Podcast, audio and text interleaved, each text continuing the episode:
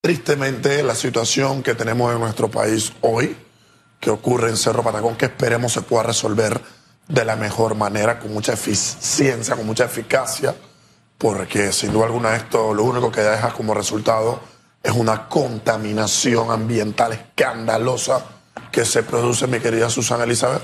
Pero esto es el resultado, el resultado de no escuchar a tiempo, es el resultado de no operar, de no tomar decisiones a tiempo y es el resultado de no implementar políticas, políticas públicas y correctas que respondan a las necesidades que nosotros tenemos.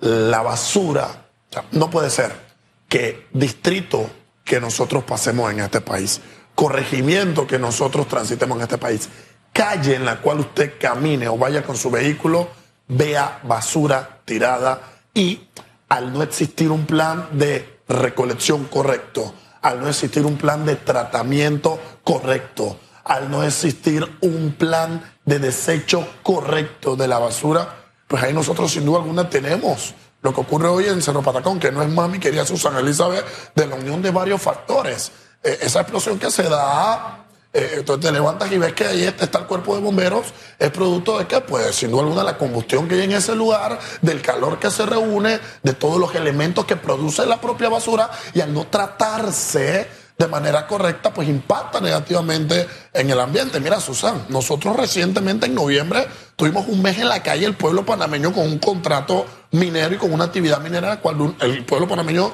se puso en contra y uno de los factores era claramente, pues, por esa afectación ambiental que a priori podría producir eh, el, impacto de la minería a cielo abierto. Pues entonces claramente nosotros tenemos ya que comprender que hay que elevar a una situación muy, muy, muy particular eh, el tema de la basura y que no podemos seguir dándole resolución minimalistas, no podemos seguir viéndolo con una lupa, sino que hay que ver el gran espectro para tener la causa real de este problema, Susana. Y, soluciones a corto plazo. Totalmente. Y, y, sacar la política.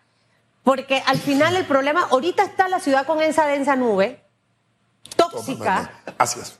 Entonces, tenemos la oportunidad de elegir el 5 de mayo. Lo importante que es para tener políticas de Estado más largas, que no sean a corto plazo ni mediano, sino a largo plazo. Total, mi querida Susana Elizabeth. Ese es un gran uno de los grandes problemas que nosotros tenemos como país. Mientras queramos ver el tema de la basura para ver a quién le damos una concesión, de dónde sacamos un chanchullo, a quién beneficiamos, mismo tema que ocurre en la caja del Seguro Social, mismo tema que ocurre en todas y cada una de las instituciones, mientras sigamos como un caballo viendo una sola dirección y no comprendamos que como país requerimos de políticas de Estado, como muy bien señala mi querida Susana Elizabeth, estas son implementación de modelos que perduren sobre tiempo y espacio, que perduren sobre gobiernos, que perduren sobre mandatarios y pues que claramente puedan responder a las necesidades íntegras que tenemos como país y no a los beneficios de algunos pocos. La oportunidad está a la vuelta de la esquina, Jan. Ahí o sea, falta muy poco realmente. Ayer hablaba con el ex, fiscal electoral Boris Barrios, también estuvo eh, eh, por aquí mm, otro, otro abogado en el primer bloque, ahorita se me, se me fue el, nombre, de lo importante de, este pacto ético digital, pacto ético eh, electoral, para que el elector pueda escoger bien, porque mire, yo no quiero ni saber lo que viene a partir del 3 de febrero con campaña sucia. Sí.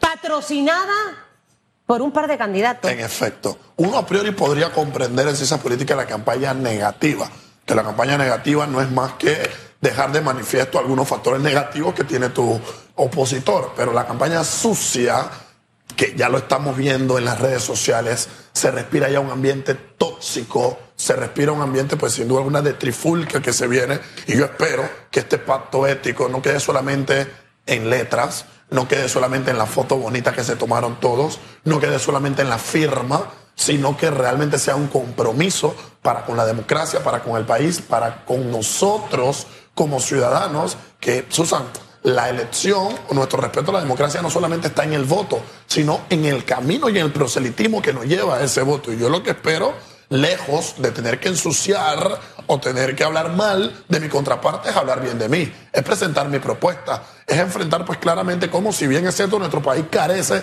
de 10, 15, 20, 40 años de políticas públicas correctas, pues como yo lo voy a poder resolver ahora. Entonces yo quiero campaña positiva, yo quiero propuesta y no manchar de campaña sucia a nuestros opositores y esto va con no solamente firmar un pacto ético electoral o digital, sino ponerlo en práctica, porque la ética y la moral no se negocia y eso no se compra. Con eso se nace y se va desarrollando día con día.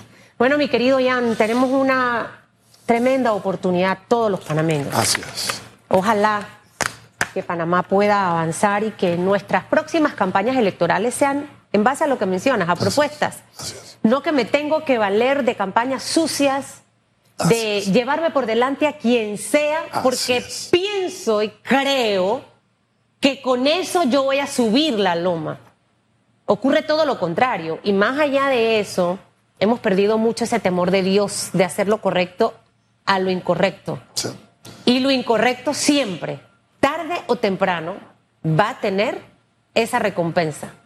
Justicia divina. Hablar de Susan habla peor de mí que de lo que yo pueda hablar de Susan. Sí, y cuando tienes call center activados con boots activos, con el mismo mensaje y la línea, pero todo sale a la luz, tarde que temprano. Todo susu.